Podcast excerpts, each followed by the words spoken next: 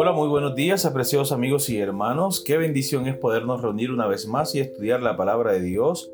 Hoy ya es martes 11 de mayo y estamos listos para estudiar la lección con cada uno de ustedes. Nuestro buen Dios es maravilloso con nosotros. Hoy en esta nueva mañana nos regala una nueva oportunidad para acercarnos a Él, para poder aprender de su palabra, para poder sentarnos a sus pies y escuchar lo que tiene para decirnos el día de hoy. Así que vamos a empezar con ustedes Stephanie Franco y Eric Colón. Bienvenidos.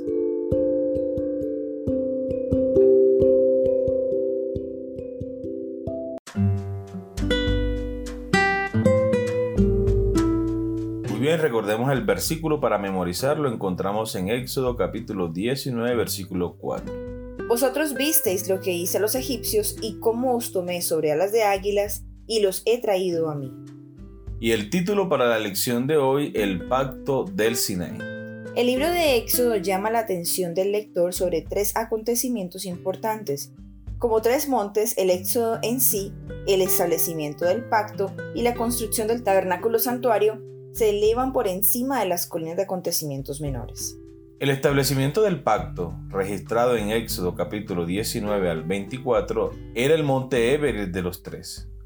Un breve bosquejo de Éxodo capítulo 19 al 24 muestra la secuencia y la relación de los eventos. Si bien quizás no tengas tiempo de buscar todos los versículos que se enumeran a continuación, concéntrate en la secuencia de eventos. Número 1. La llegada del acampamento de Israel en el Sinaí después de que el Señor lo libró. Éxodo capítulo 19 versículos 1 y 2. Número 2. La propuesta de Dios de un pacto con Israel, versículos 3 al 6. Número 3. La respuesta de aceptación del pacto por parte de Israel, versículos 7 y 8. Número 4. Preparativos para recibir el pacto formalmente, versículos 9 al 25. Número 5. Proclamación de los diez mandamientos. Éxodo capítulo 20 versículos 1 al 17. Número 6. Moisés como mediador del pacto. Éxodo capítulo 20 versículos 18 al 21. Número 7. Se detallan los principios del pacto. Éxodo capítulo 20 versículo 22 al capítulo 23 versículo 22. Y número 8. Ratificación del pacto en Éxodo capítulo 24 versículos 1 al 18. Este pacto juega un papel vital en el plan de salvación.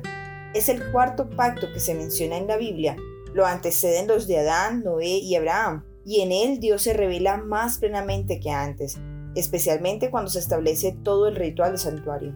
Por lo tanto, el santuario se convierte en el medio por el que muestra al pueblo el plan de salvación que debía revelar al mundo.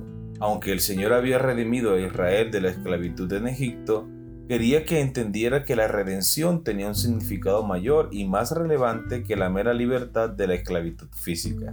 Quería redimirlos del pecado, la principal esclavitud, y esto solo podía suceder a través del sacrificio del Mesías, como lo enseñan los tipos y los símbolos del servicio del santuario. Por ende, no es de extrañar que, poco después de que fueran redimidos de la servidumbre y se les diera la ley, se instruyera a los israelitas para que establecieran el servicio del santuario, porque en él Dios les reveló el plan de redención, que es el verdadero significado y propósito del pacto.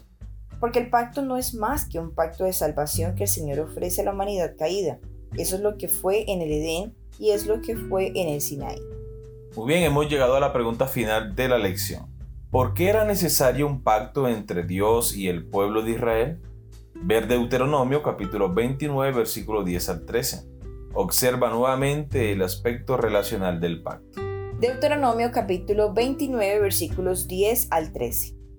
Vosotros todos estáis hoy en presencia de Jehová vuestro Dios los cabezas de vuestras tribus, vuestros ancianos y vuestros oficiales, todos los varones de Israel, vuestros niños, vuestras mujeres y tus extranjeros que habitan en medio de tu campamento, desde el que corta tu leña hasta el que saca tu agua, para que entres en el pacto de Jehová tu Dios y en su juramento que Jehová tu Dios concierta hoy contigo, para confirmarte hoy como su pueblo y para que Él te sea a ti por Dios de la manera que Él te ha dicho como lo juró a tus padres Abraham, Isaac y Jacob. Muy bien, recordemos la pregunta. ¿Por qué era necesario un pacto entre Dios y el pueblo de Israel? Bueno, el pacto es necesario porque dice el texto bíblico que de esta manera se podía constituir a Israel como pueblo, digamos, oficial de Dios, un pueblo que sería escogido para que representara a Dios en la tierra, para que mostrara un Dios de amor, de misericordia, de bondad, de poder. Y también era necesario que Dios celebrara un pacto con su pueblo para cumplir la promesa a Abraham. Dios había dicho a Abraham que de él saldría una gran descendencia y que esa descendencia sería una gran nación incontable como las estrellas del cielo, como la arena del mar.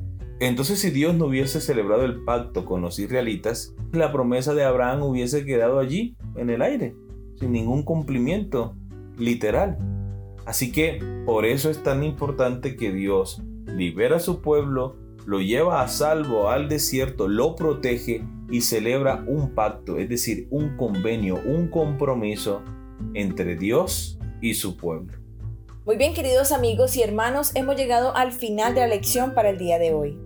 Esperamos que haya sido de gran bendición para ti como lo ha sido para nosotros. Y recuerda nuestra cita para el día de mañana con una nueva lección. Que Dios te bendiga.